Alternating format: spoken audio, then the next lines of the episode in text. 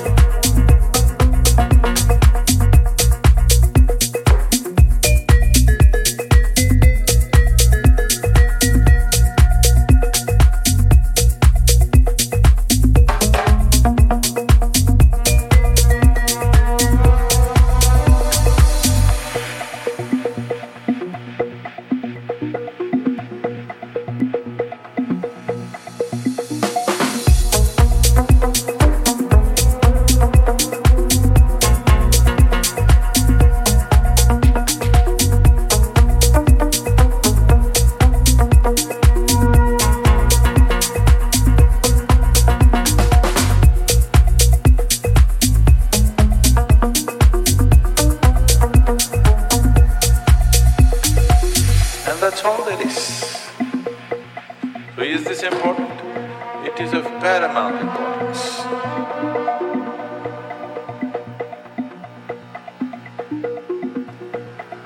Not you as a person, that's not important. But you as a piece of life, it's very important. Because that is the basis of everything. When I say that is the basis of everything, the universe exists for you only because you are, isn't it?